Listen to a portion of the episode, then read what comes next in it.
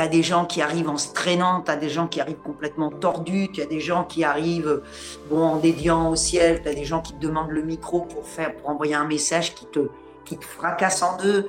Tu as des gens qui viennent t'embrasser en te disant euh, euh, J'ai entendu ta voix à tel endroit, ou quand j'ai reconnu ta voix au départ, je me suis dit C'est bon, elle va me porter chance, je sais que je vais finir. Des trucs incroyables, je veux dire, ça, ça te met à l'envers. C'est c'est quelque chose qui, te prend, qui te prend au trip. Salut à toutes et à tous, je vous souhaite la bienvenue dans un nouveau numéro du Let's Try Podcast. Oh comme je suis content de vous retrouver pour un nouveau numéro exceptionnel, oui je dis bien exceptionnel, du Let's Ride Podcast, dans lequel je reçois une invitée particulièrement exceptionnelle. Vous le comprendrez dans la présentation de mon invité. Juste avant de passer à cette présentation, je souhaitais remercier les nouveaux Patreons qui nous ont rejoints ces derniers temps. Et je veux parler de Seb Pic qui nous a rejoint, je le salue. Et je veux parler également de Charlotte et Colin. Donc merci, merci à tous les deux de nous avoir rejoints dans cette magnifique communauté de trailers passionnés. Ou pas d'ailleurs, hein. Nous avons quelques personnes qui constituent la communauté qui ne sont pas forcément trailers, n'est-ce pas Hermano? Vous bénéficierez des épisodes en avant-première, de l'accès au visio, de l'accès à mes vidéos et vous pourrez également, et c'est surtout ça qui compte, soutenir le LTP pour qu'il dure le plus longtemps possible et que je puisse envisager l'avenir le plus indépendamment possible. Et passons maintenant à la présentation de notre exceptionnel invité du jour. Dans cet épisode, je reçois une speaker internationale basée à Majorque en Espagne, qui est une des animatrices de la messe mondiale du trail running, l'UTMB. Elle parle couramment plusieurs langues, ce qui lui donne la possibilité d'animer des courses ou des événements internationaux. Nous nous sommes rencontrés lors de l'UTCAM où je l'ai entendu commenter les arrivées des coureurs en 5 langues différentes et donner une énergie incroyable sur la ligne d'arrivée. Nous allons parler de son histoire de vie et de ce qui l'a conduit à devenir animatrice, de sa relation avec les événements sportifs et notamment le trail running, de ses plus beaux et pires moments de speaker et bien d'autres sujets. Je ne vais pas vous faire patienter plus longtemps. Voici ma conversation avec Vicky Pieniasek. Aujourd'hui, je suis avec Vicky Pieniasek. Salut Vicky, je te remercie énormément de nous rejoindre sur le LTP. Comment vas-tu? Ça va, merci à toi, merci de m'avoir invité, c'est un plaisir. Eh bien, il n'y a pas de, a pas de souci. On s'est croisés à plusieurs reprises. Alors, je, pour resituer un petit peu le contexte, je t'ai abordé lors de l'UTCAM, euh, lors duquel tu étais présent et tu étais speaker.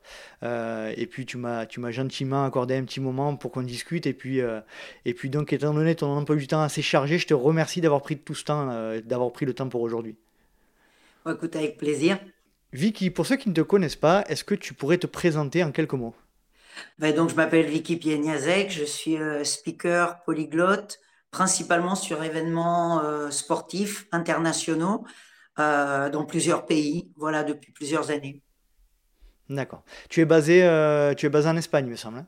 Voilà, j'habite Majorque depuis longtemps maintenant, même si je suis d'origine française. Je suis basé à Palma pour l'instant. À Palma. D'accord. Et aujourd'hui, là, tu me disais un petit peu en off, sans trahir aucun secret, que tu étais, euh, tu étais à Toulon parce que tu étais en, transit entre deux événements. C'était quoi, c'est quoi les deux événements qui, qui se chevauchent là? Ah ben Là, je viens de finir, donc le week-end dernier, j'étais sur l'Ironman de Nice. Et le week-end euh, qui arrive, je vais être sur le Ventouman. Voilà, donc ça arrive euh, assez souvent que j'ai plusieurs événements de suite. Donc, j'ai pas toujours vraiment le temps de rentrer chez moi. J'ai la chance d'avoir mon frère qui vit à Toulon. Et euh, il y a actuellement, pendant la saison d'été, un bateau qui fait, le, qui fait la navette entre le nord de l'île de Majorque et la ville de Toulon. Et donc, ça mhm. me permet euh, voilà, d'utiliser euh, chez mon frère comme, comme point de chute. C'est un port d'attache, on va dire. Voilà, tout à fait. C'est ton port d'attache. Voilà. Vicky, moi dans le podcast, ce que j'aime bien faire, euh, et j'aime bien commencer par le début, est-ce que tu pourrais nous expliquer un petit peu l'environnement dans lequel tu as grandi, euh, nous expliquer un petit peu l'environnement familial, géographique, euh, d'où tu viens? Bon, moi je suis née en Normandie, j'appartiens à une famille assez internationale, assez atypique. Mon grand-père maternel était polonais, de là le nom de famille Pieniazek, qui se prononce Pignanjek en polonais, et qui signifie petite monnaie. Voilà. Euh, ma mère et ma grand-mère euh, sont auvergnates. Euh, mon, père était noir américain. Et, donc, j'ai grandi entre, entre la Normandie et Paris. J'ai été élevée au départ par ma grand-mère et son deuxième mari. Je suis d'une famille de quatre frères et sœurs. J'ai une sœur aînée, un, frère qui vient juste après moi, qui est donc celui qui habite à Toulon, et une petite sœur qui habite encore en Normandie. Voilà pour la, situation familiale, on va dire. Une, une, famille très cosmopolite, avec des origines diverses et variées. Euh, comment, tu, comment tu vis cette enfance dans ce, dans ce milieu-là? Bah, Ça a été un, un, petit peu particulier. Dans mon cas, j'ai été élevée donc par, euh, par ma grand-mère et son deuxième mari. Elle, elle m'a transmis euh, l'amour de la, de la cuisine, et, une grosse force de caractère, je crois. Et quant à son mari, il m'a vraiment euh, ouvert les yeux vers... Euh, il a orienté ma curiosité, j'ai toujours été curieuse. Et avec lui, je faisais beaucoup d'excursions, donc il a développé vraiment mon amour pour, l'histoire, pour l'architecture, pour l'art, pour la culture en général. Et ça a développé un amour pour, les études, pour, pour l'école. Et euh, bon, au moment du décès de ma grand-mère, je suis partie donc de Paris pour rejoindre euh, mes frères et sœurs et ma mère, avec qui j'ai vécu après bah, jusqu'à jusqu'à mon départ euh, en, fac. Donc, donc voilà, il y a eu une, cassure à ce moment-là au niveau de ma vie et de mon éducation. Mais après ça, bah, expliquer un petit peu que j'ai eu un, rapport avec le sport dès, dès, ma petite enfance. Et ça a déterminé beaucoup de choses dans, dans ma vie par la suite. Cette situation de famille, elle a nécessairement déterminé beaucoup de choses. Je ne sais pas s'il y a un passage au niveau génétique par rapport à la facilité pour les langues ou si c'est éminemment culturel, mais c'est sûr que moi, très très tôt, j'ai une facilité pour les langues et c'est ce qui par la suite va déterminer euh, ma, on va dire, ma spécialité dans le travail comme speaker, certainement. Tu étais dans un environnement où on parlait plusieurs langues ou on parlait uniquement le français? Bah, en, fait, euh, on, parlait, on parlait uniquement le français au début. C'est ma grand-mère qui, euh, qui parlait euh, le, patois auvergnat un petit peu. Mm. Donc, j'avais un peu dans l'oreille. Après, je commence à étudier l'anglais à l'école comme tout le monde. Et il y a deux sources extérieures. Mon frère a été joueur de basket. Il est passé à un niveau semi-professionnel puis professionnel. Donc, on avait souvent du contact avec des Américains qui étaient joueurs sur l'équipe. Ma mère a travaillé sur une base, sur une base aérienne américaine. C'est d'ailleurs comme ça qu'elle avait connu mon père, que moi je n'ai pas connu. Mais donc j'entendais quand même pas mal parler anglais à partir du moment où j'ai vécu chez ma mère. Puis il y a aussi une chose fondamentale. Moi j'avais 10 euh, ans en 1968, je vivais alors à, Paris, donc j'ai été marqué par les événements sans vraiment les mmh comprendre. Par contre, le, dernier soubresaut, on va dire politique, ça a été les mouvements de 73. Et moi, à ce moment-là, ça m'a pris euh, en plein dans, dans l'adolescence, dans l'époque les dernières années de lycée. Euh, et, là, j'ai une ouverture culturelle vers la musique. Ma mère écoutait énormément de soul music. Moi, de mhm. mon côté, j'ai écouté beaucoup de rock et beaucoup de blues. Donc, l'oreille euh, musicalement s'est formée à l'anglais. Ensuite, j'ai commencé à voyager très, très tôt et l'anglais est devenu une langue passeport que j'utilisais énormément. Et à partir de là, euh, si tu veux, mon, mon, histoire avec les langues va se, va se développer à travers les voyages, en fait.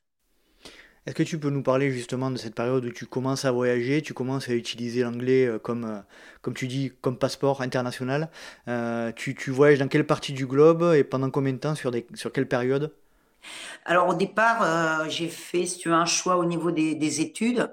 J'ai, au moment de la seconde, je prends espagnol, j'avais déjà pris allemand deuxième langue en quatrième, j'étais assez nul. Mhm. nulle. J'étais pas une grosse étudiante. Je me maintenais, j'avais des facilités. Je n'étais pas une grosse bûcheuse. Donc, je me suis toujours maintenue à peu près à un niveau euh, moyen. Après, j'ai essayé de prendre l'espagnol troisième langue.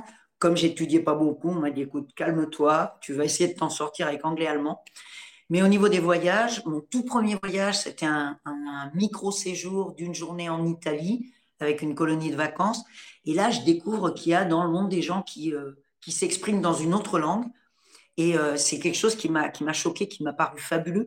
Et avec la curiosité, j'avais vraiment envie de comprendre. C'est une, soif de, de communication. J'ai toujours été très bavarde, donc les mots ont beaucoup d'importance pour moi.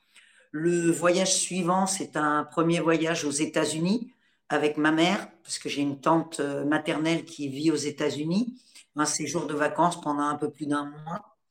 Donc ça renforce énormément mon anglais. Le troisième voyage important, bah, ça va être un voyage, je vais partir euh, avec des copains l'année de ma terminale, un petit périple avec un passage en Belgique, en Allemagne, en Hollande et au Danemark. un, voyage d'un un peu plus de 15 jours en voiture. Et à partir de là, les voyages vont se succéder. Je vais quitter la Normandie pour commencer mes études à Bordeaux. Et après ça, j'ai l'occasion, à travers une amie à moi, euh, qui est invitée par son frère, qui lui travaille comme coopérant au Tchad. Et je pars, je plaque mes études pratiquement.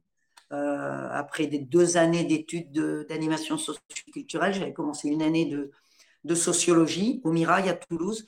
Et là, je pars avec cette amie. On part pendant un mois et demi au Tchad. On arrive en pleine, euh, guerre civile. Donc, euh, un voyage complètement euh, incroyable. On est obligé de quitter le pays avec le dernier avion civil qui va quitter le, territoire avant le, moment le plus violent de la guerre. Et donc, bah, à partir de là, je commence à voyager. Je rentre en, France. j'ai raté mon année universitaire. Moi, j'étais boursière. Donc, rater l'universitaire, ça suppose la perte de la bourse. Il faut donc que je trouve de l'argent pour pouvoir continuer mes études. Je postule, euh, je cherche du travail. Je trouve une option pour partir travailler en Roumanie comme animatrice, mais ça paye à peine au père. Donc, je décide de renoncer. Je trouve un travail de nuit au PTT, au tri.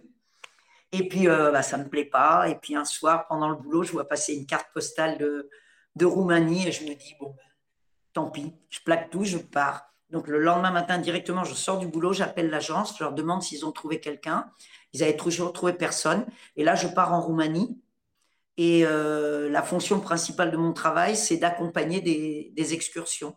Et là, en l'espace de quatre mois, je, je fais des, j'accompagne des excursions à Kiev, en Ukraine, en Bulgarie, je visite toute la Roumanie. Tu accompagnes des Français ou tu accompagnes une agence française ouais, qui existait à l'époque, qui a disparu depuis, oui.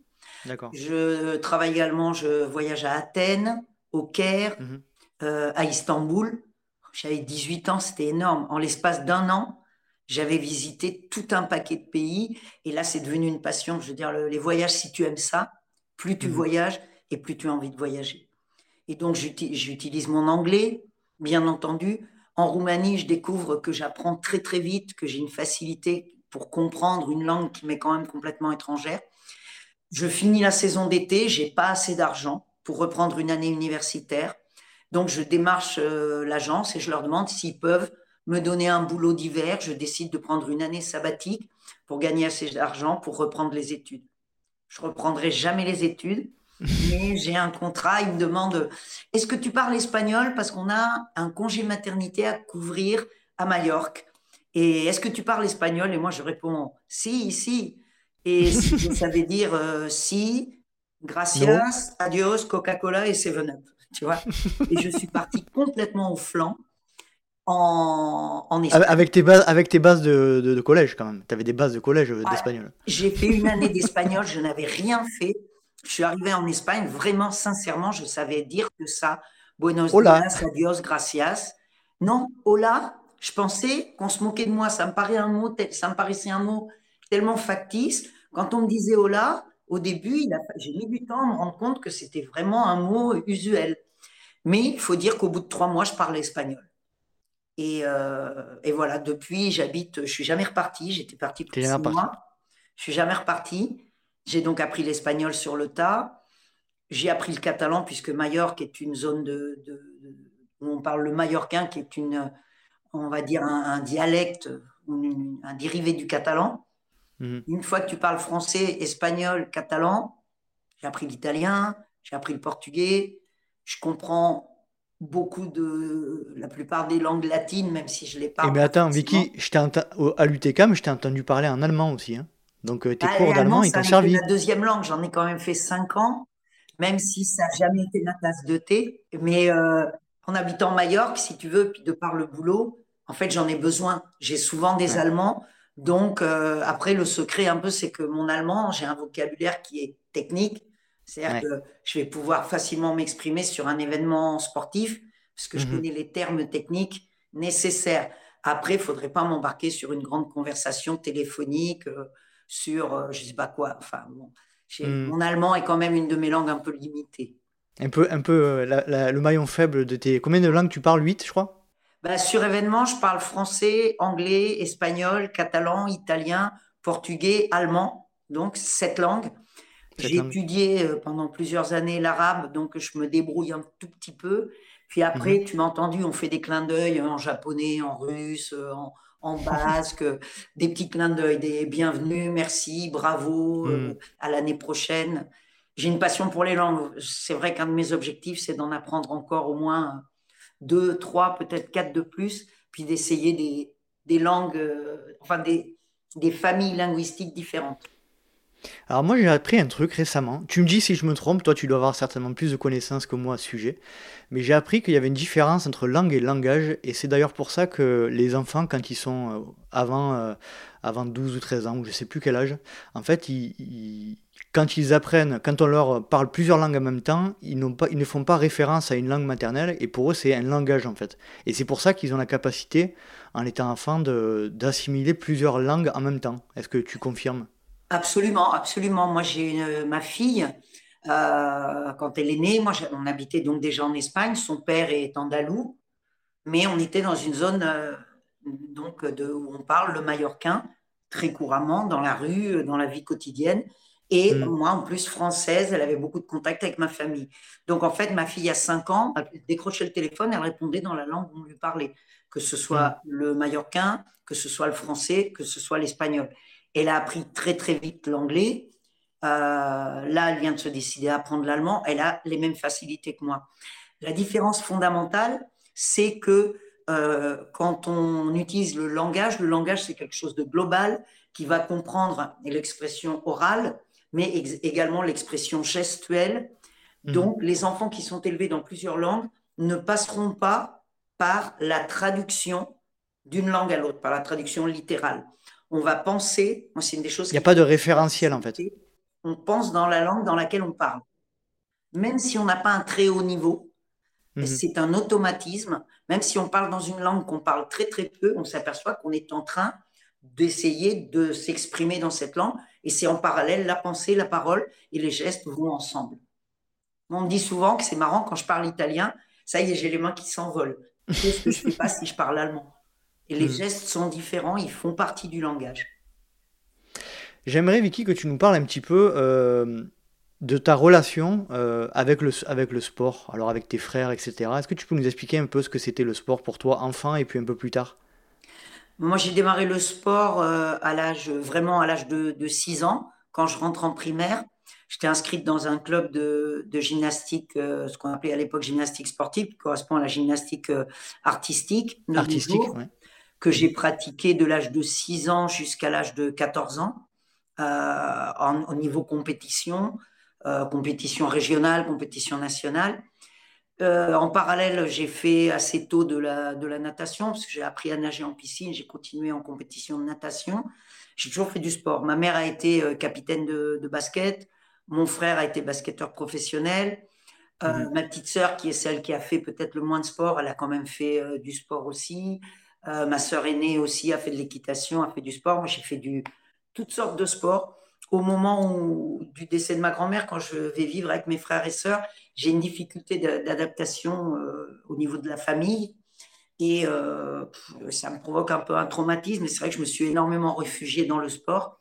Avec le système de, de l'ASU, les associations sportives, scolaires et universitaires, en fait, je fais tous les sports parce que mhm. le mercredi est dédié au sport. j'ai la chance d'être dans un lycée où il y a une piscine, donc j'ai 5 heures de sport scolaire par semaine, plus le mercredi que je dédie complètement au sport. Quand j'ai pas de compétition au niveau des sports où moi je suis euh, fédéré, la licence étant universelle, je bouge trop. Je fais de l'athlétisme, je joue s'il manque quelqu'un pour un match de volley, je joue s'il manque quelqu'un pour un match de basket. J'ai fait du sport tout le temps. Le dernier sport que j'ai pratiqué vraiment à un niveau sérieux, ça avait été le, le hand. J'ai fait une demi-saison en National 2 avant de mhm. terminer le lycée. Après, quand j'arrive en université, c'est les années hippies. Euh, j'abandonne le sport, euh, voilà. Et je reprends un petit peu par la force des choses, des années après, quand je m'installe à Majorque, parce que, bah, au bout d'un certain temps, je cherche, euh, je cherche du travail. J'ai pas encore résolu à l'époque le, il n'y a pas le marché commun, il n'y a pas une liberté de mouvement au niveau du travail. J'ai donc des, difficultés, je n'ai pas de permis de travail, il faut un permis de résidence. Pour un permis de résidence, il faut un permis de travail. C'est du Kafka pur et dur.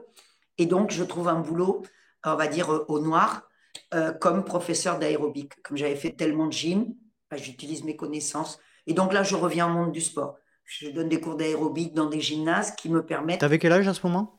Euh, bah, J'avais, bah, c'est pas difficile, ma fille est née, moi j'avais 22 ans, donc voilà, j'avais environ 22 ans. Mmh et, euh, et, donc, bah, ces gymnases sont des gymnases normalement d'arts martiaux. Donc, ils me donnent la possibilité de pratiquer euh, gratuitement, puisque je suis prof, n'importe quel sport. Et à ce moment-là, je commence donc le, karaté. Moi, je préférais l'aïkido, mais j'étais dans des gymnases où il y avait karaté. Donc, je prends le karaté à ce moment-là. Et après, par la suite, bah, je, me suis mise un peu quelques temps au parapente. Et puis maintenant, avec le rythme de vie que j'ai, c'est vrai que je milite plus dans aucun sport. Par contre, euh, j'ai une, euh, un pass sur un gymnase et quand je suis chez moi, je vais au gymnase normalement tous les jours. Tu, as, tu appliques un peu au sport ce que tu as appliqué, ce que tu disais au début de l'interview, c'est-à-dire une, grosse curiosité et une grosse envie de découvrir, j'ai l'impression.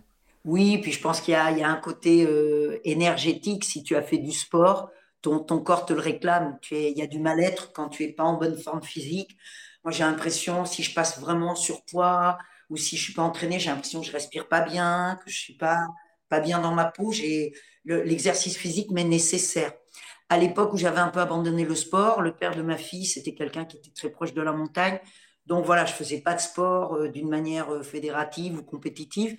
Par contre, presque tous les week-ends, on était en montagne, soit de l'escalade, soit au moins de, la balade en montagne, de la, du trek. Voilà. Donc, j'ai toujours gardé une activité physique quand même intense. Puis, je peux te dire que maintenant, même les jours où je vais pas au gymnase, une valise à la main, hmm. tu fais, ou quand tu es sur un événement sportif, tu sais ce que c'est, le rythme qu'on T'es pas assis sur ton canapé, quoi. Tu T'es pas sur ton canapé. Justement, parce que tu parles d'événements sportifs, la transition est tout trouvée. Est-ce que tu te rappelles de ta rencontre avec le trail running? Oui, je m'en souviens parfaitement. plus, ça m'a marqué. Moi, j'ai commencé le speak sur marathon. Ensuite, euh, j'ai eu l'ouverture vers le cyclisme et vers le triathlon. Mais la première fois que j'ai speaké sur trail, c'était sur un événement à Majorque, un événement euh, qui, a, qui a disparu à la suite de pas mal de complications avec euh, euh, les, les, permis, environnement, etc. Et c'est une traversée, si tu connais l'île de Majorque, on a une chaîne de montagnes qui va du sud-ouest au nord-est, qui fait vraiment le, la diagonale, qui fait le nord de l'île. Et il y a un, un événement sportif qui était donc l'Ultra Trail Serra de Tramontana, et donc qui, euh, qui traversait cette, euh, cette chaîne de montagnes du sud au nord ou du nord au sud. Normalement, c'était alternativement une année du sud au nord, l'année suivante du nord au sud. Moi, j'ai commencé sur une année du nord au sud et bon, j'étais à l'aise au micro. Je sais, il y a, des, des, dénominateurs communs sur n'importe quel sport. J'avais pas une grosse connaissance du trail. J'avais une connaissance mmh quand même de l'effort physique. J'avais une connaissance du sport, de la compétitivité. J'étais à l'aise au micro. Euh, et, j'avais une connaissance de des montagnes de chez nous. J'avais quand même pas mal crapahuté. Mais je me rappelle que ce qui m'a le plus impacté, c'était cette ambiance dans ce gymnase où les gars venaient récupérer leur dossard. C'était complètement différent de l'ambiance du marathon. Il y avait cet équipement, il y avait. Et, puis, je trouve qu'il y avait en face un, facteur de plus grand. Il y avait la nature, il y avait la montagne avec ce que ça veut dire, il y avait la nuit parce qu'on partait déjà, bien sûr, c'est des événements de longue durée, puisqu'on mmh. est sur du long kilométrage. Et, ça, ça donne vraiment une ambiance particulière que j'ai toujours retrouvée sur tous les trails. Ce côté nuit et jour, ce côté le respect face à la montagne. C'est pas seulement le respect à l'effort physique au-delà de soi-même. Il y a aussi en face un élément naturel qui est plus grand, qui est la montagne. Et ça, c'est quelque chose qui est vraiment particulier au trail et que je sais pas, qui moi m'émeut toujours. J'aimerais revenir légèrement en arrière, Vicky, si tu veux bien. Euh, ta décision de, de, commencer, enfin un petit peu les circonstances qui t'ont amené à être speaker. Euh, est-ce que tu peux nous, dresser un petit peu le, la situation de ce moment-là? Bah, Au moment où je, où je régularise ma situation euh, légale, on va dire en Espagne, bon, ça passe par le mariage avec le père de ma fille, et donc je commence à travailler en tourisme. Et je deviens euh, chef d'animation pour une chaîne hôtelière. Et pendant un été, on a une collaboration avec l'école municipale de voile. À la fin de la saison, j'invite toute l'équipe euh, de l'école de voile à un repas à l'hôtel pour les remercier de la collaboration. Et tu lâches une phrase qui va changer ta vie et tu le sais même pas. Et j'ai tout simplement dit, bah, écoutez, si un jour, moi, je peux vous rendre l'appareil en vous donnant un coup de main sur un événement, peut-être au niveau des, des langues, des traductions, ce sera avec plaisir. T'avais pas imaginé même ne serait-ce que le, le, fait de devenir speaker C'était pas dans ta tête déjà Ah non, du tout. Du et là, trois mois après, le, le directeur de l'école de voile m'appelle et me dit Écoute, Vicky, on organise, euh, moi je participe à l'organisation du marathon de Calvia, de Calvia à Majorque. Et euh, il me dit Voilà, notre speaker ne parle pas anglais. Or, on nous a confirmé la présence d'un groupe d'anglais d'environ 30 personnes. Est-ce que tu pourrais venir traduire et donc, je prends le micro sur ce marathon pour la première fois en tant que traductrice. Mais tu ne fais pas de la traduction. J'avais l'habitude de l'animation hôtelière, donc je fais de l'animation en anglais et puisque je suis là, bah aussi en français et un petit peu en allemand. Et donc, ça se passe très, très bien. Ils sont super contents. L'année d'après, ils m'appellent pour revenir en me disant que le speaker ne pourra pas venir, que je suis toute seule, que le groupe d'anglais s'est multiplié par trois. Et je respique et pour la première fois toute seule. Et j'ai la chance ce jour-là que le, directeur, l'organisateur du marathon de Madrid est présent. Et il me dit, voilà ce dont on a besoin à Madrid, quelqu'un qui parle des langues, parce que notre marathon est international. Et ça part comme ça. Euh, je pars au marathon de Madrid. Dans la foulée, je suis. Euh, c'est le boom du, du marathon à l'époque. En Espagne, il y a six gros, gros marathons internationaux. Et euh, dans le laps d'une année, je travaille sur cinq de ces six marathons. Et euh, par la suite, il y en aura deux autres importants. Je travaillerai sur le sixième également. Et à partir de là, je travaille dans de plus en plus d'endroits, puis dans de plus en plus de sports. Et il arrive un moment où, euh, où je fais un choix. Je décide d'arrêter mon travail dans le tourisme. J'ai un peu de ras-le-bol je suis un peu, euh, un peu de burn-out par rapport au tourisme. Je décide de faire un peu le saut. J'ai eu l'occasion de travailler en musique avec un festival de musique. Je fais un peu en parallèle les deux choses. Je maintiendrai la musique et le sport pendant quelques années. Puis finalement, le, la densité d'événements sportifs va devenir telle que je décide d'abandonner le reste. Et, euh, et voilà, je, je, bosse à 100%. À cette époque-là, je te coupe, Vicky, mais tu, tu es seul euh, à proposer ce type de prestations euh, plus, comment on dit, plurilinguiste? Bah écoute, euh, c'est vrai que c'est en fait c'est ce qui m'a ouvert, euh, c'est ce qui m'a ouvert la route. la première prise de micro, elle est en 91 pour te situer. Déjà à l'époque, il n'y a pas de speaker femme. Du moins, moi, je n'en ai pas rencontré à ce moment-là en Espagne. à l'époque, je travaillais qu'en, qu'en Espagne. Et effectivement, le fait d'être polyglotte, ça a été fondamental. Les événements, il faut comprendre qu'avant les événements, ils étaient nationaux. Les gens ne voyageaient mhm. pas beaucoup pour faire du sport. Et puis, bah, euh, les, moyens de transport se développent, les frontières se flexibilisent, les gens voyagent de plus en plus et euh, le sport devient quelque chose aussi lié au déplacement au tourisme. Donc, quelqu'un comme moi devient quelqu'un de, précieux sur un événement. Et euh, ensuite, il y a un deuxième facteur. Par la suite, lorsque moi je passe à me dédier 100%, bah, je vais avoir un avantage, c'est que je suis professionnel, c'est-à-dire que je peux produire une facture officielle c'est pas, je viens pas juste faire ça euh, en copinage. Euh, je vais, dans la mesure où je n'ai pas un autre travail en parallèle, bah, l'aspect négatif, c'est que, attention, il faut en vivre. Donc, j'ai besoin de beaucoup d'événements. Mais l'aspect positif, c'est que je suis libre. Tu es disponible. Je suis disponible, Et je peux partir sur des événements qui vont durer plus d'une journée. Et euh, bah, au final, je suis arrivé à avoir des événements. L'événement le plus long que j'ai fait durait, durait de l'événement trois semaines réelles et donc quatre semaines de présence. Oh là là, énorme, énorme. Euh, on a tendance un peu à l'oublier. Hein. Avant, c'était, enfin, moi j'étais un peu jeune, effectivement, mais avant c'était pas du tout comme ça. On avait moins de liberté de circulation. Tu, tu l'as dit tout à l'heure, et notamment pour les pour les personnes comme toi qui travaillent un peu partout, euh, on a un peu tendance à oublier la, la, liberté euh, qu'on a, enfin qu'on a un peu moins ces derniers temps, mais qu'on a de manière générale, hein. surtout pour des, des gens comme vous. Oui, ben moi je te dis, c'est c'est la chance d'avoir trouvé, sans le vouloir, hein, sans le chercher, d'avoir trouvé le créneau professionnel qui était à, peu près parfait, parfait pour moi. Quand je regarde en mmh. arrière, je me rends compte que j'ai jamais eu un travail de euh, six jours par semaine, huit heures par jour, même horaire, même fonction. Jamais de ma vie, pratiquement jamais. Et, mmh.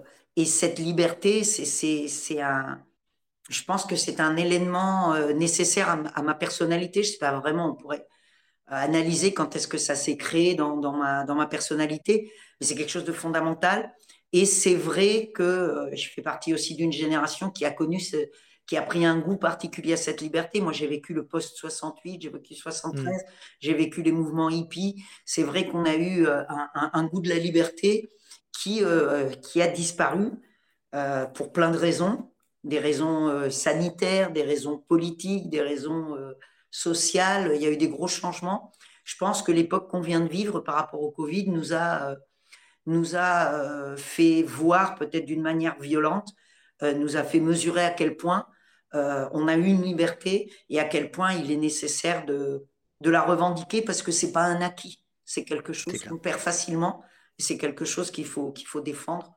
Et, et, je crois que le, le, le sport, c'est aussi un élément libérateur et c'était parce que c'est un événement de libre décision aussi. Et, et pour moi, c'est important. On en parlait tout à l'heure en off, euh, ta société qui s'appelle Tate Kieta. Euh, est-ce que tu peux nous parler un petit peu de la création de cette société et puis nous expliquer pourquoi Tate Kieta Alors, euh, bon, en, fait, moi je suis l'équivalent de ce qu'on appelle un travailleur indépendant en Espagne, mhm. donc je n'aurais pas vraiment besoin d'un nom de société mais à une époque où, euh, avec une amie, on avait pensé s'associer éventuellement, à la recherche d'un nom, euh, bah, j'ai choisi ce nom. Il y a une petite histoire derrière. Un jour, un, alors que je travaillais en tourisme, un touriste français nous a expliqué que lui parlait pas espagnol, mais qu'il avait eu un grand-père républicain qui avait fui l'Espagne pendant, euh, donc pendant la, la guerre d'Espagne, qui s'était réfugié en France. Et il disait, mon grand-père, quand il se mettait en colère, il nous parlait espagnol. Il disait, quand on était sage, il y a un truc qu'il nous disait toujours, je n'arrive pas à me rappeler le mot, mais ça ressemblait à une mitraillette quand il disait ça. Et alors tout le monde s'est mis à chercher et d'un seul coup, moi j'ai eu le déclic dans ma tête et je dis, je sais ce qu'il te disait, il te disait, tate quieto. Et ça ressemble à du japonais, ça ressemble à de la mitraillette. En fait, c'est la contraction, c'est quand on dit rapidement l'expression estate quieto à un homme ou estate quieta à une fille ou à une femme au féminin, et qui signifie tout simplement tiens-toi tranquille. Et moi, j'ai adoré l'expression, et puis j'ai décidé de le garder comme nom de, de, ma boîte, parce que bon, ça va bien avec mon caractère, je suis un petit peu toujours euh, en train de. J'ai la bougeotte. Et puis, euh, j'ai créé le logo, et le logo lui-même, il a une contraction qui est TKT. Et euh, visuellement, c'est sympa, c'est un petit côté un peu japonais, un peu japonais. Et, quand et après, ma nièce, un jour que je lui parlais de mon logo, elle me dit bah, C'est marrant parce que TKT, en fait, en France, ça s'utilise pour dire t'inquiète. Ah bah, J'ai dit C'est parfait. C'est parfait. Et donc, la même le nom de la boîte est international et polyglotte. Donc, euh, j'ai gardé ça. Puis, c'est les gens en Espagne, du moins les gens qui comprennent en espagnol, adorent. Et puis, en français, avec le TKT, il y a beaucoup de gens aussi qui m'ont dit qu'ils aimaient bien. Mais nous, nous dans le sud, dans le sud on dit t'inquiète. Voilà. T'inquiète. et voilà.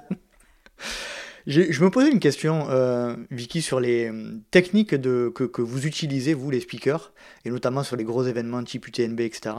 Est-ce que ça s'apprend, ou est-ce que tu, par des, par des, comment dire, des cours, des formations, ou est-ce que tu l'as appris au fur et à mesure tout seul?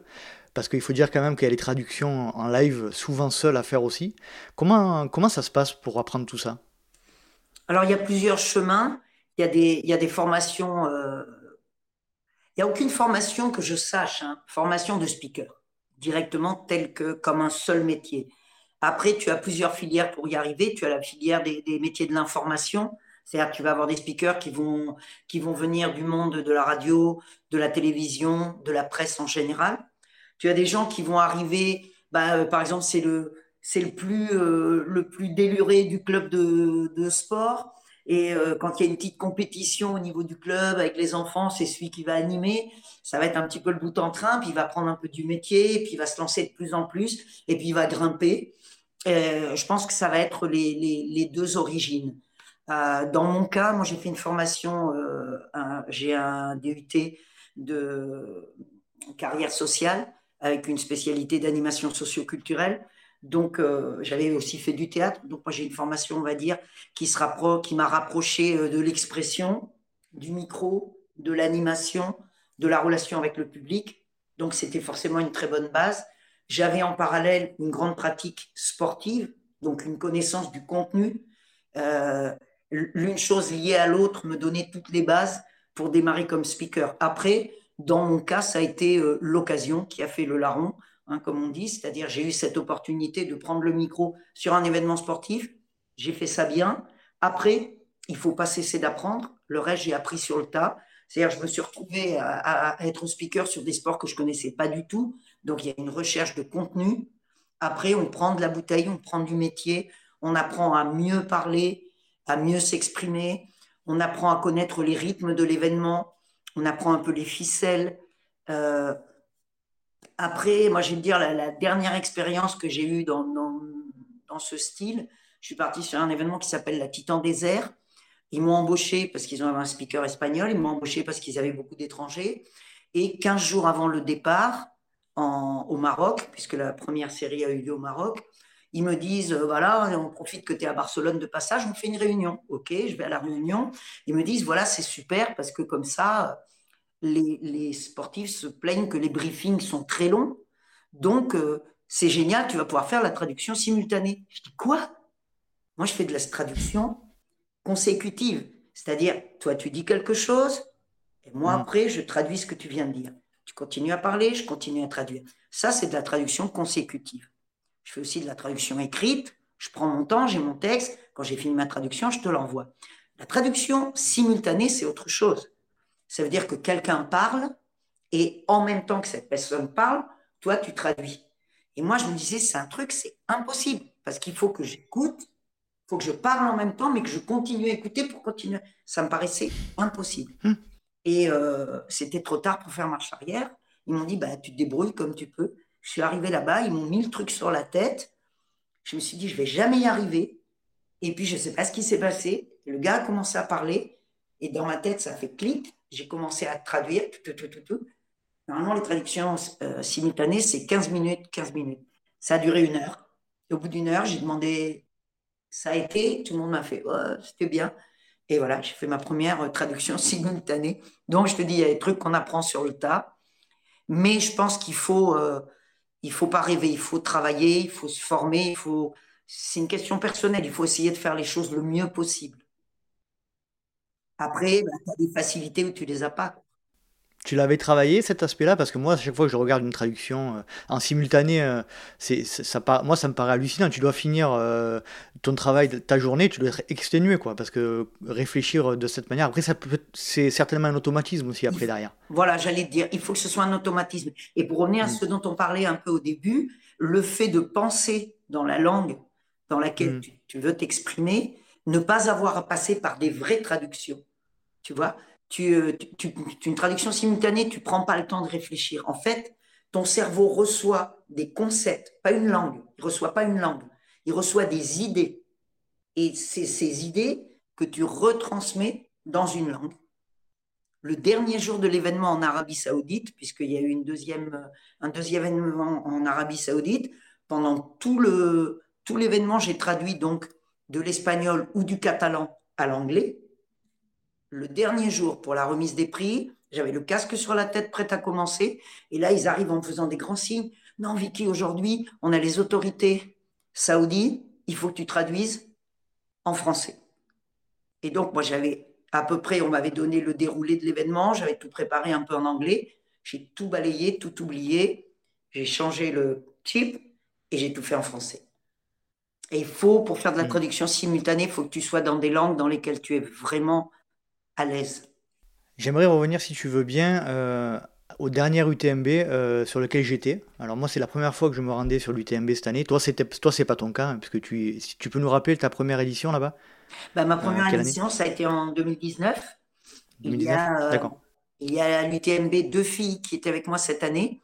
Mhm. Une qui est une traductrice de voilà et d'origine donc latine et euh, Monica, qui est donc de Californie et qui effectivement euh, euh, travaille beaucoup la traduction et qui est speaker sur de nombreux événements.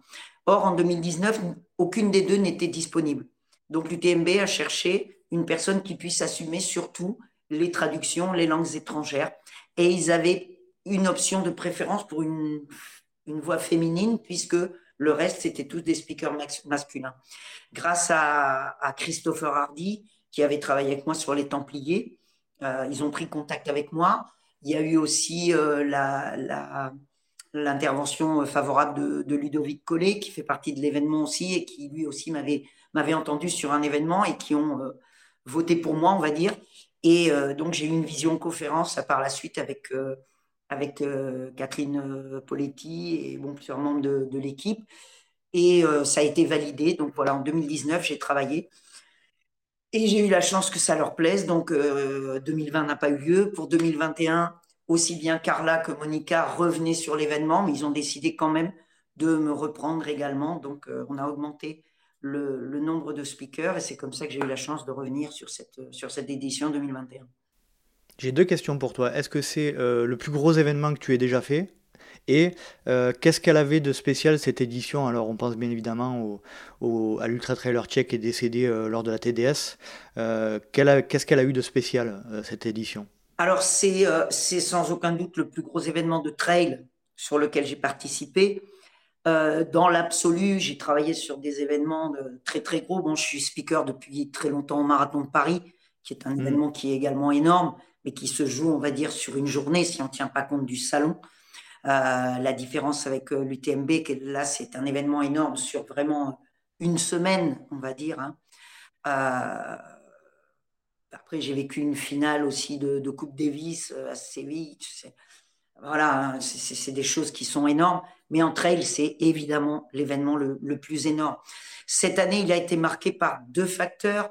Un facteur déterminant qui est la situation Covid, qui a, qui a conditionné par, bien des aspects dans, le, dans le présent par rapport à toutes les impositions, par rapport à toutes les limitations et les contraintes, un, un facteur sur, euh, sur ce qui a amené la célébration de l'événement, c'est-à-dire tout ce qui s'est passé avant dans cette année blanche, avec des gens en surentraînement, des gens en manque d'entraînement, des gens en soif d'événements, euh, des gens dans des, dans des situations psychologiques compliquées qui ont plus ou moins euh, bien ou mal vécu tous ces moments, avec euh, l'impact sur les voyages, avec ce que ça a signifié sur l'absence des, Asiatiques, des Américains, de beaucoup de Latins.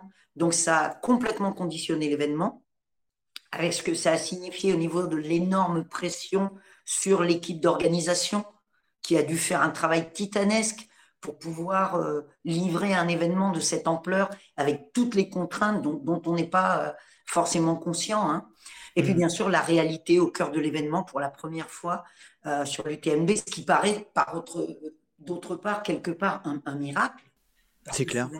quand, je te coupe, mais quand j'ai appris ça, que c'était le premier décès en, 19, en 19 éditions, j'ai halluciné, moi, clairement.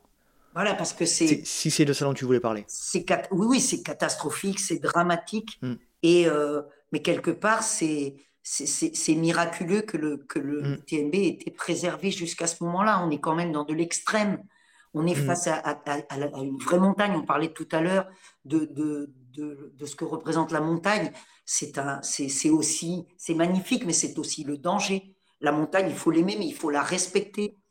Euh, moi, je critique beaucoup que dans les dernières années, il y a une, une perte de respect de, de, de l'effort et de la montagne. Je pense qu'il y a des perspectives faussées. Il y a cette fausse idée que tout le monde peut faire, peut tout faire, que celui qui ne, qui ne fait pas, euh, qui n'arrive pas là où il voulait arriver, c'est tout juste si on lui dit pas que c'est parce qu'il est euh, un peu trop fainéant ou c'est parce qu'il n'a pas mm. vraiment essayé.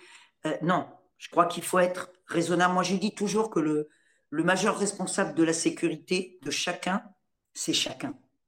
Chacun doit se prendre en charge. Il faut avoir une conscience du danger. Il faut avoir une conscience des limites. Il faut effectivement se battre pour dépasser ces limites. Mais ça, ça veut dire d'abord les connaître et les respecter. Et je pense que c'est une erreur de dire n'importe qui peut faire n'importe quoi. On ne se présente pas sur un triathlon distance Ironman, on ne se présente pas sur un, sur un trail en haute montagne sans l'équipement, sans l'entraînement c'est de la c'est de l'inconscience, c'est de la folie. On se met en danger. Il faut pas oublier que derrière, on met en danger les autres.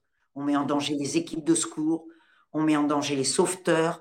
Euh, voilà, je pense qu'il faut garder euh, en tête, et ça, ça serait vraiment euh, quelque chose sur lequel j'insiste ces derniers temps, il faut garder en tête la, la réalité de l'effort et la réalité de l'espace dans lequel on évolue, et il ne faut pas perdre le respect de, de l'effort. Je souscris à 200% à ce que tu viens de dire. Je pense que c'est un peu lié aussi à, à, la période dans laquelle on est. Hein. Tout est horizontal en fait. On, voit toute la journée euh, des, exploits euh, comme s'ils étaient euh, atteignables facilement et c'est ça qui, hein, qui distord un peu la, réalité en fait. On, a l'impression, comme tu disais, que tout est à portée de main et alors que, alors que non, l'ultra, c'est, ça reste, ça reste l'ultra. je veux dire, on, parle de, l'UTMB comme si c'était une course qui était faisable par tout un chacun. Effectivement, je suis d'accord avec toi, ce n'est absolument pas le cas. Non, absolument pas. Et puis, il y a, un deuxième aspect et qui favorise ça. Alors, d'une part, le, langage, les slogans de, certaines marques, mais surtout le, monde de l'image dans lequel on vit, l'audiovisuel, qui fait qu'on vit énormément dans le regard des autres. Et c'est une erreur. C'est le regard des autres, il justifie qu'on veut. Euh, il faut une chose, c'est vouloir faire l'UTMB. Et autre chose, c'est vouloir que les autres sachent que j'ai fait l'UTMB. Ouais, tout à fait. Je dis l'UTMB comme je peux te dire énormément mm. d'autres événements. Et, euh, et donc, le, je veux que les autres pensent que j'ai fait. Ça va justifier euh, faire des trucs en pensant que c'est facile, parce que les autres vont te vendre que c'est facile. Mm. Ça justifie du dopage qui arrive sur d'autres, alors surtout sur d'autres sports, hein, qui sont encore euh, voilà, très très sensible à ça, du dopage dans des, dans populaires. On parle je te parle pas d'athlètes professionnels, on va trouver du dopage dans euh, des gens qui sont dans des groupes d'âge, euh, euh, n'importe qui, tout ça. Pourquoi? Pour dire, ouais, j'ai fait en tant de temps, c'est pourquoi c'est pour toi? Non, c'est pour le mettre sur les réseaux sociaux. Parce que si tu, savoir, si tu veux savoir ce que tu vaux toi, bah, il faut que tu fasses ça clean. Sinon, tu vas pas savoir ce que tu vaux. Euh, et, le problème, c'est ça, c'est, c'est la vitrine, c'est le regard des autres, et ça, ça c'est un danger dans le sport. Aujourd'hui, tu disais tout à l'heure que lors de cet événement, cette euh, édition 2021, tu as ressenti euh, des différences, notamment par rapport à, à l'état d'esprit des gens. tu peux nous donner un petit peu, pas des exemples, mais cette année sur l'UTMB, des situations qui t'ont, qui t'ont paru un peu différentes des années précédentes? Alors, il y, y, a une chose, curieusement, que, que j'ai trouvé sur l'UTMB, que j'ai trouvé sur plusieurs événements. Euh, il y avait une telle soif de, de retrouver ce, ce monde de, du, du, sport, de faire ce qu'on aime, de se retrouver ensemble. J'ai trouvé chez les gens une, un bonheur, une, une, patience, un, une indulgence, une solidarité. J'ai trouvé un retour de quelque chose le, le résultat, pas pour tous, mais pour beaucoup, le résultat, ce n'était plus le temps, c'était être là, c'était finir, c'était à nouveau prendre un dossard. Et justement, voilà, on s'éloignait un petit peu de, de, de ce truc de la performance pour la performance, pour le temps, pour le résultat. On était de nouveau, je trouve qu'il y a un retour dans le, dans, dans le plaisir, dans le, dans le partage. Et ça, j'ai retrouvé ça sur plusieurs événements cette année. J'espère que cette tendance va, va, se maintenir parce que ça me paraît quelque chose de, de, très très beau. Et, euh, on n'est pas dans un moment simple, on n'en est pas encore complètement sorti. Tu parlais tout à l'heure de, de quelqu'un que tu connais bien, je te laisse écouter sa question. Un coucou ma Vicky, je suis du côté euh, de Libourne pour euh, le Frenchman, pour aller animer du triathlon, sport que tu connais bien. D'où ma question, Vicky, pour toi, quels sont euh, les ressemblances euh, ou les similitudes entre euh, le triathlon longue distance et, l'ultra trail pour toi Allez, bonne réponse, bisous, ciao ciao. Alors Vicky, déjà, est-ce que tu peux, tu as reconnu qui était cette personne et est-ce que tu peux répondre à sa question? Alors la, voix est légèrement distorsionnée, c'est vrai que j'ai le, doute hmm. entre, entre Ludo et entre Christopher. C'est Ludo. C'est Ludo, hein, c'est bien entendu. Merci Ludo pour ton temps. Ouais, c'est bien mon Ludo. Euh, bah, écoute, un gros bisou, mon Ludo, d'une part. Euh, Euh, juste avant de répondre, je vais juste faire une toute petite parenthèse par rapport je prie. Euh, il y a une chose qui a été énorme pour moi quand je suis arrivé sur l'UTMB, c'est rarement j'ai été reçu dans une équipe de travail comme j'ai été reçu par mon équipe de l'UTMB la première année. J'avais un trac énorme et ils m'ont vraiment porté dans leurs bras. Ça a été quelque chose d'extraordinaire. Et pour la petite histoire, je suis arrivé euh, le, samedi avant le début de l'événement et euh, j'ai eu un, coup de fil de, Ludo, monsieur Ludo Collet, que je connaissais pas personnellement, qui m'a dit euh, T'es à Cham? Je dis oui. Il me dit Tu fais quoi ce soir? T'as prévu quelque chose? Je dis Bah non. Il dit Bon, bah tu viens à tel endroit, c'est mon anniversaire, on fait une fête, t'es invité. Et voilà, je t'ai invité à la fête chez lui, chez Ludo, avec ses amis, avec sa famille. Euh, comme s'il me connaissait depuis toujours. C'est, ça a été quelque chose d'extraordinaire. Donc euh, voilà, c'est moi mon, hmm. équipe, euh, mon équipe speaker de l'UTMB, c'est quelque chose de vraiment extraordinaire. Maintenant, pour répondre à la question, je pense que dans les similitudes, il y a le fait d'affronter un effort de longue distance, un sport qui demande une vraie préparation, un sport qui est très complet, parce que dans le cas du trail, on va parler, on va dire d'un seul sport, mais qui a aussi euh, bon, des aspects où on va tout faire travailler. C'est un sport qui est terriblement complet. On va tout solliciter parce que bon, moi je fais souvent la blague au micro, on dit euh, ouais, on a plein les jambes. Non, il n'y en a pas seulement plein les jambes, il y en a plein les jambes, plein les bras, plein le dos, le cou, le travail, sans parler du mental. Euh, le triathlon est également un sport qui est très exigeant au niveau du mental. Il y a trois disciplines. On va voir la natation, on va voir le vélo, on va voir la course à pied. Donc là, on est aussi sur quelque chose de très complet. Euh, ce sont deux sports qui, euh, qui ont aussi l'influence externe de la mode, un peu. Il y a eu un gros boom. Moi, je parlais à mes débuts, j'ai démarré sur la, un peu sur la crête de la vague du boom du marathon. Il y a eu un gros boom du triathlon, notamment mhm. à travers du triathlon de longue distance, à travers l'Ironman. Et on vit, et ça a été un peu cassé par l'arrivée du, du, euh, l'arrivée du, du, Covid, malheureusement. Mais euh, pour te dire, bon, moi, en 2018, j'avais spiqué, j'avais déjà spiqué sur plusieurs trails, mais dans la saison 2018, j'ai spiqué sur un trail. 2019, j'ai spiqué sur huit trails. Hmm. Tu vois? Donc, y a, y a, c'est vrai qu'il y a un boom du trail. Euh, ce sont des sports déjà qui sont donc tous les deux liés à un phénomène de mode. On verra s'ils tiennent plus longtemps, moins longtemps. Je pense que c'est la, grosse similitude. Voilà, ce sont des sports d'endurance, des sports qui demandent du mental, de la longue préparation, qui, sont très exigeants. Après, euh, le, trail, alors les différences, le trail va être foncièrement nature, même s'il y a de l'urban trail. Euh, pour moi, le trail, c'est quand même, quand même la nature, c'est quand même euh, l'extérieur, alors que le triathlon, on, va avoir, c'est pareil, on va avoir des triathlons plus urbains, on va avoir des triathlons plus, plus nature. Euh, le trail, c'est quand même, je, pense que tu touches de plus près. tu crapahutes, tu es plus dans la solitude. Je pense que mhm. c'est un, sport plus solitaire que le, que le triathlon. Euh, Et basé peut-être moins sur la, sur la, sur la performance? Alors, c'est voilà, j'allais venir. Je pense que le triathlon a un composant euh, compétitif beaucoup mm. plus aigu que le trail. Je pense que dans le trail, il y a, y a beaucoup plus de gens qui font ça pour eux. Tu vois, vraiment.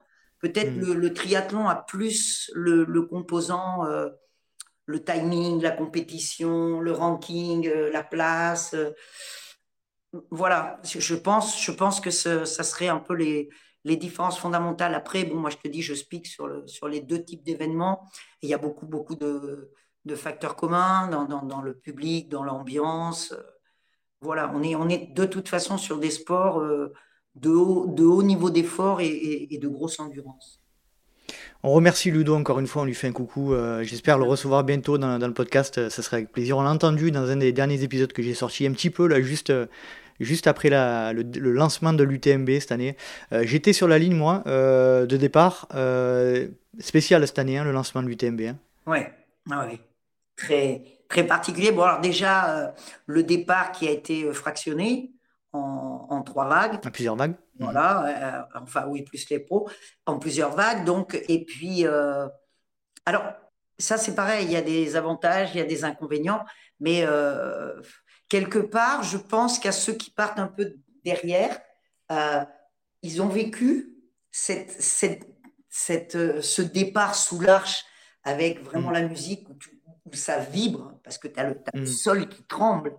Et eux, d'habitude, ben, ils sont à la limite à la hauteur du chant de Savoie presque, hein, puisque mm. le temps d'arriver avec les, milliers de partants, le temps que les derniers passent sous l'arche, ben, on est déjà dans la musique, mais le, début, ils l'ont, le poum, ils, sont très loin. Là, ils l'ont vécu, si tu veux, chaque départ a eu. Et alors ça, je trouve que ça a été quelque chose de merveilleux au niveau de, de l'organisation, cette volonté que puisqu'on fractionnait les vagues, que chaque vague ait droit au même dispositif, à la même émotion, à la même musique, au même coup d'envoi. Et ça, ça, je pense que ça a été merveilleux pour ceux qui partent, notamment euh, les rookies, ceux qui partent un peu en queue de peloton. Je pense qu'ils l'ont vécu comme quelque chose d'extraordinaire. Ah bah là, je peux te dire que moi, je les ai vus partir. Les, les, ceux qui étaient en première ligne de la troisième vague, ils partaient à 16 à l'heure. Hein. C'était impressionnant. ah, c'est énorme. De toute façon, moi, je pleure toujours hein, sur les, sur les départs de, de... Bah, tu vois, une, une, différence sur les départs de triathlon, je suis, je suis dedans, je suis mais je sens de l'émotion. Mais sur les départs, les départs de trail, je pleure. Je pleure. Euh, ah j'ai pleuré sur les deux UTMB que j'ai vécu.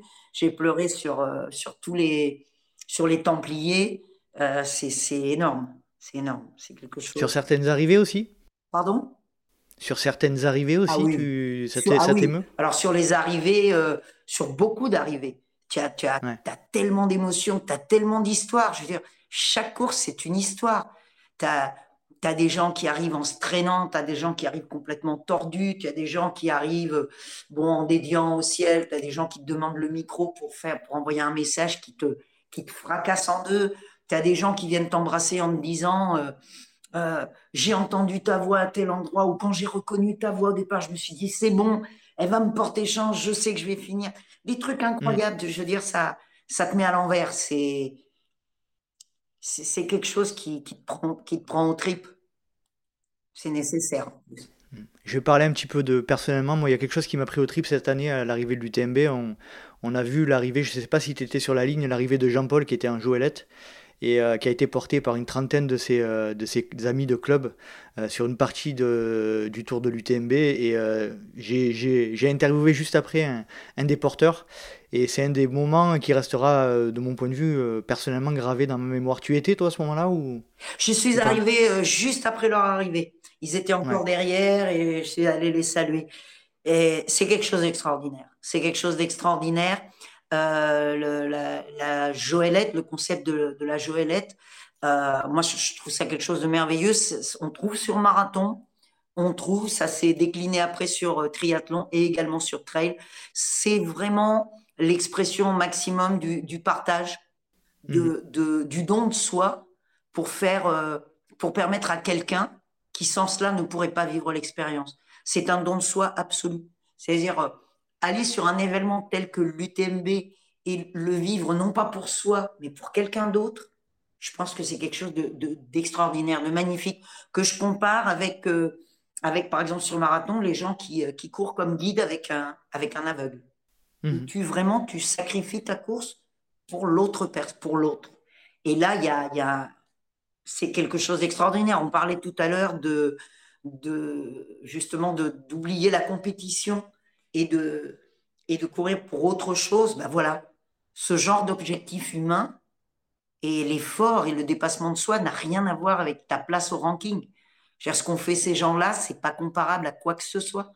C'est leur histoire, c'est leur effort, c'est merveilleux. Et la dernière chose à laquelle on, on penserait, c'est à regarder le chrono. Ça n'a aucun sens.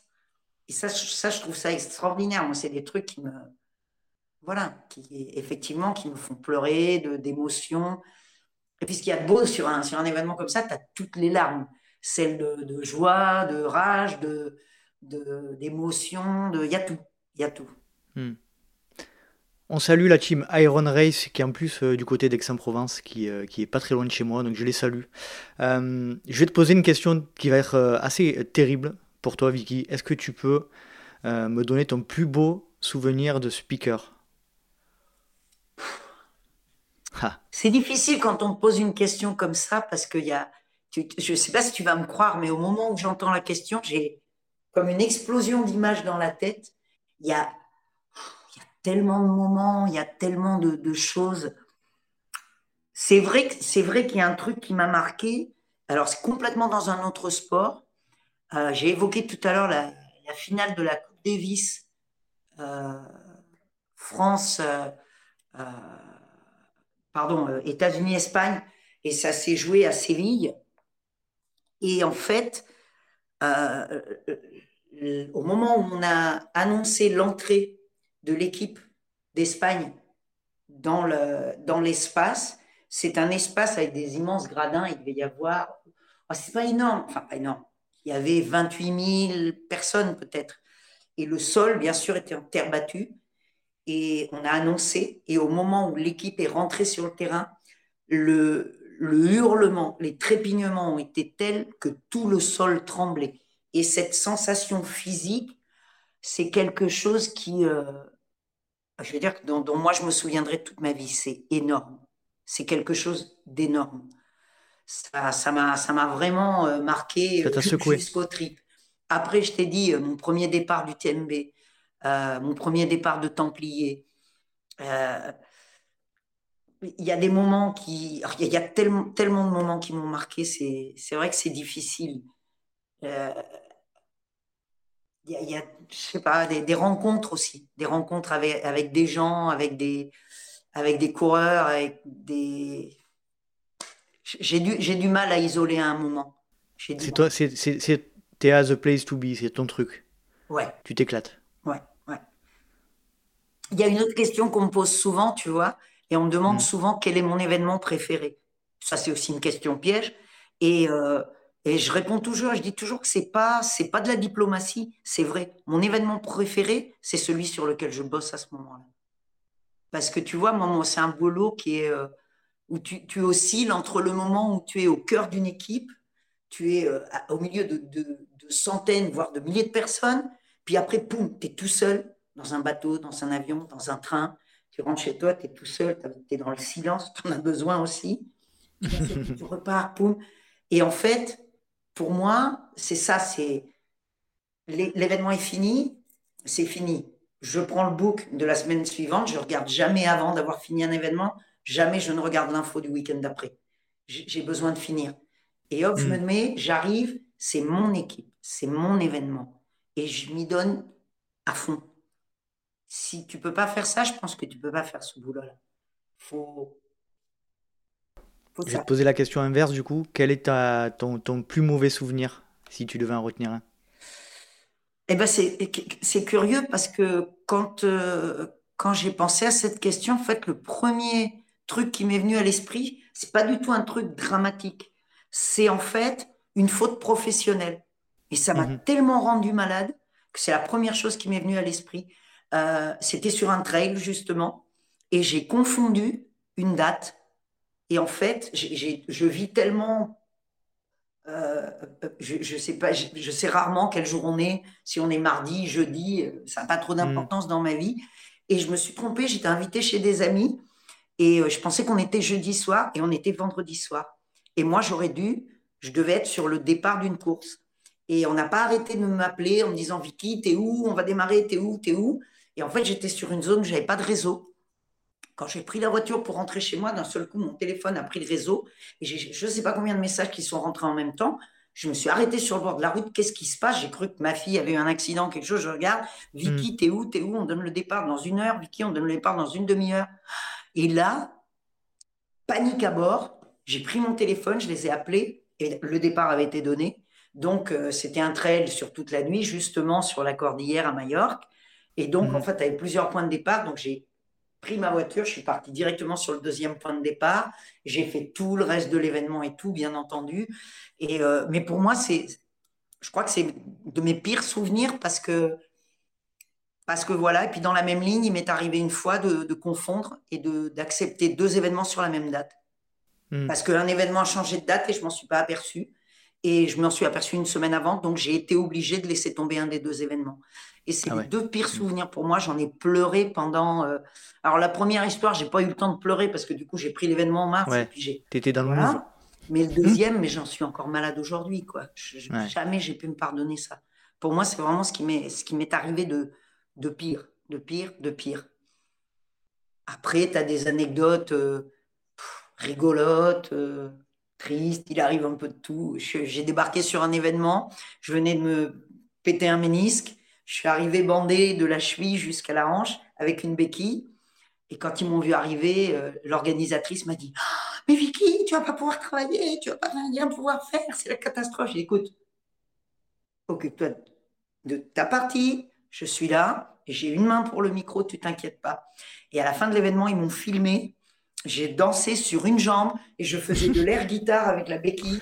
Je n'ai pas lâché une seconde la ligne d'arrivée et j'ai bossé. Quand j'ai fini, elle m'a dit T'es folle, alliée. Il n'y a, que toi pour faire un truc pareil.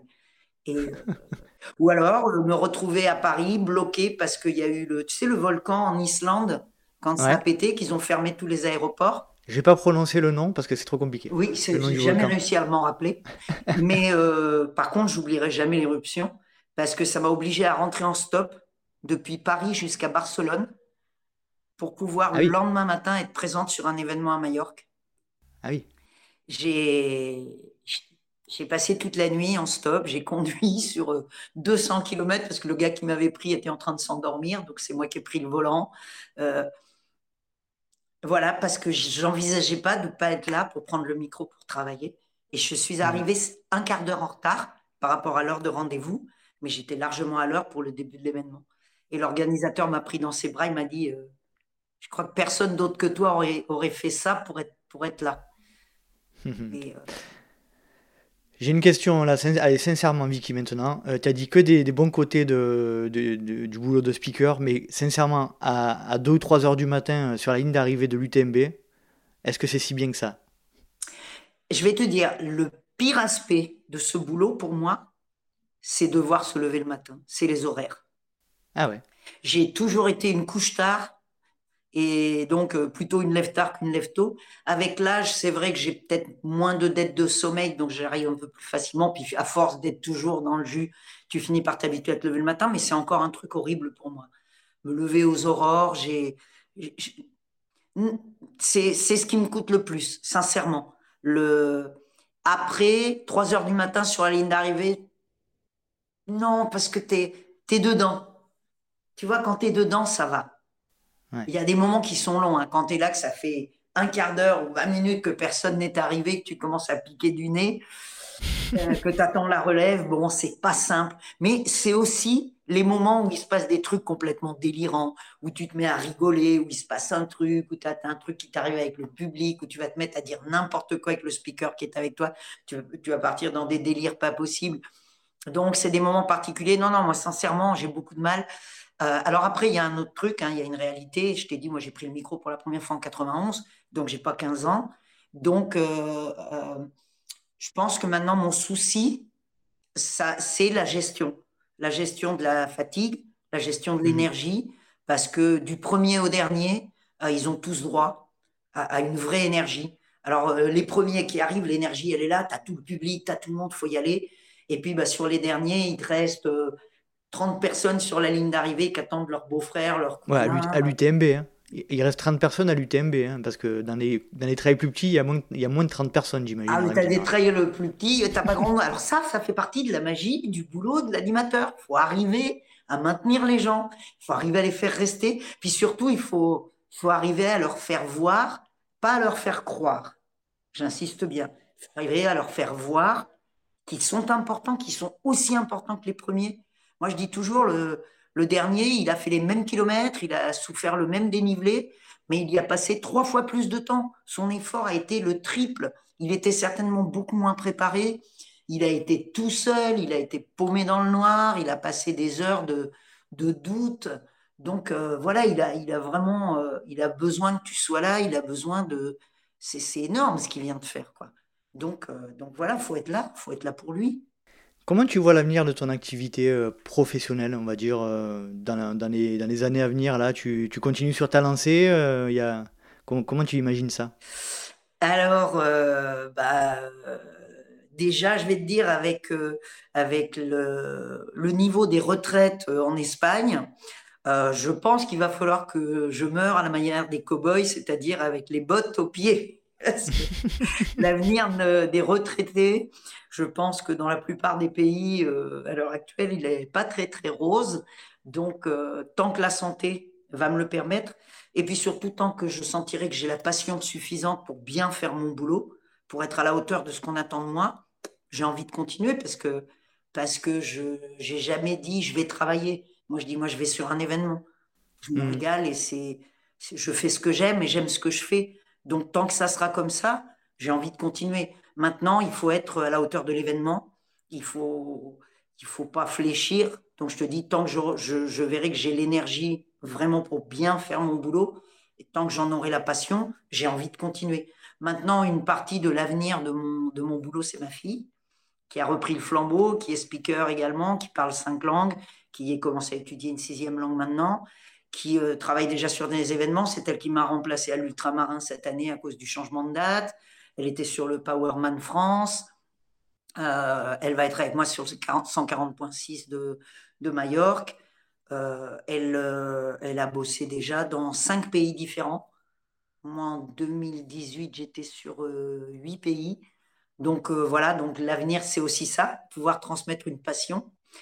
Et puis peut-être, alors après, au niveau, bah, disons, plus pratique, peut-être une, certaine reconversion un peu dans la même ligne, comme des boulots tels que éventuellement bah, consultant, tu vois, qui, euh, qui te permettent peut-être, qui est peut-être un peu moins physique au niveau de l'énergie, mmh. qui te permet quand même de transmettre euh, euh, avec toujours donc c'est ce, ce, travail de la voix, des mots, du langage, et de transmettre aussi ce que tu connais, ce que tu aimes, et de continuer aussi là à distiller de la passion peut-être.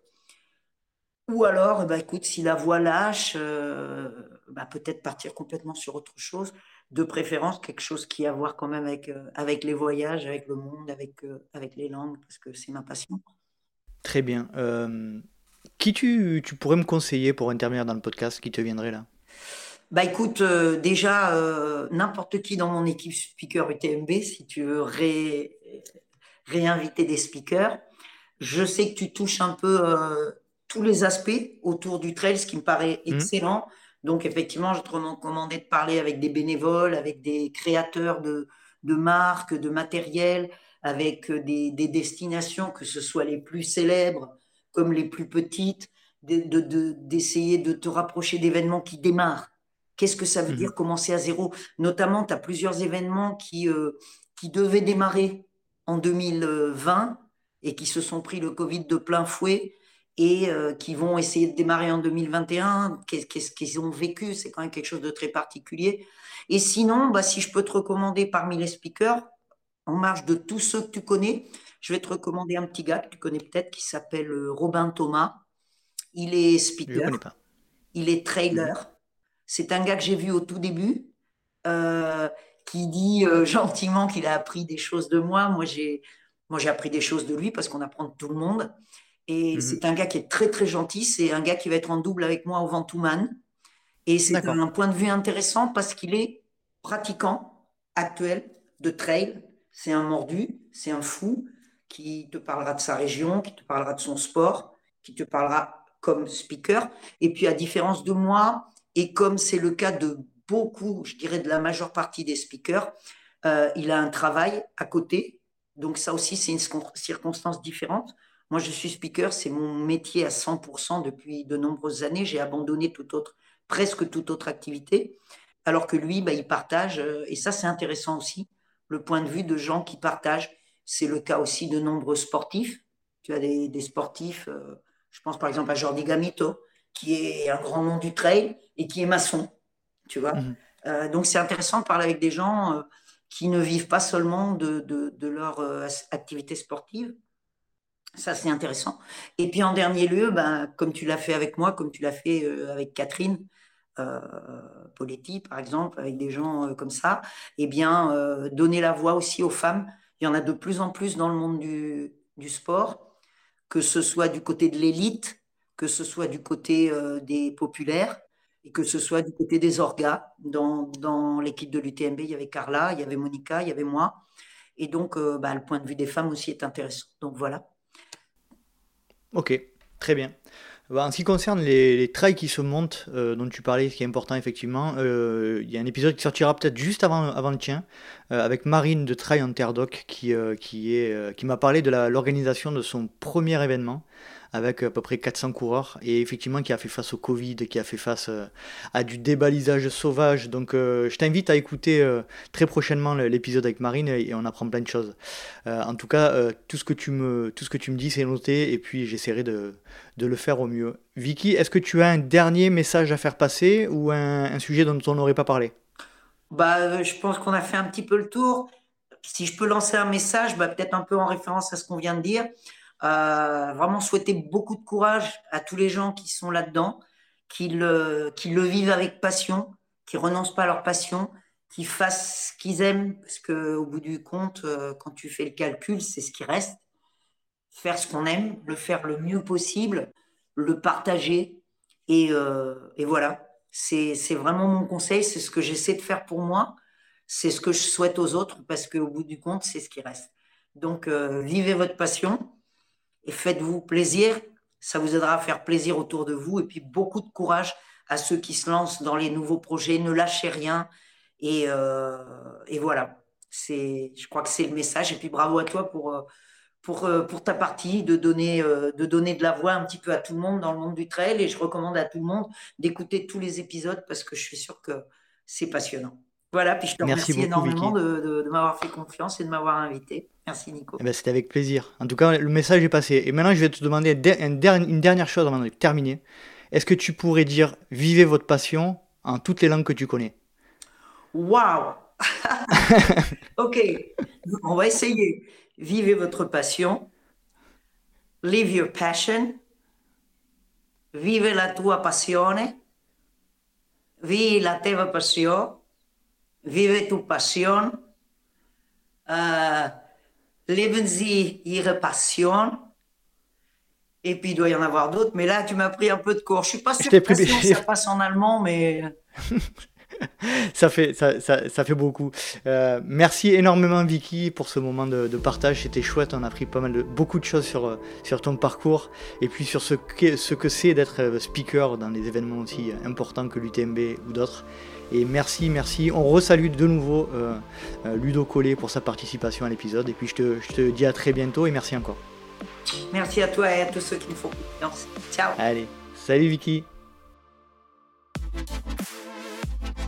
Et voilà, cet épisode est à présent terminé. J'espère que vous avez apprécié la conversation que nous venons d'avoir avec Vicky Pienneasek, que je remercie une nouvelle fois pour le temps qu'elle m'a accordé et pour nous avoir partagé toute son expérience et toutes ses anecdotes liées à son métier de speaker. Si vous souhaitez rejoindre le LTP sur les réseaux sociaux, rien de plus simple, je vous laisse taper Let's Try le podcast sur Facebook ou Instagram vous pouvez également me suivre sur LinkedIn ou Strava à Nicolas Guilleneuf. Si vous souhaitez également, vous pouvez vous inscrire à la newsletter mensuelle que j'envoie dans laquelle il y a les nouveaux invités à venir et les nouvelles du LTP. J'espère vous retrouver pour un prochain épisode et d'ici là, n'oubliez pas, si vous pensez que c'est impossible, faites-le pour vous prouver que vous aviez tort. Salut, salut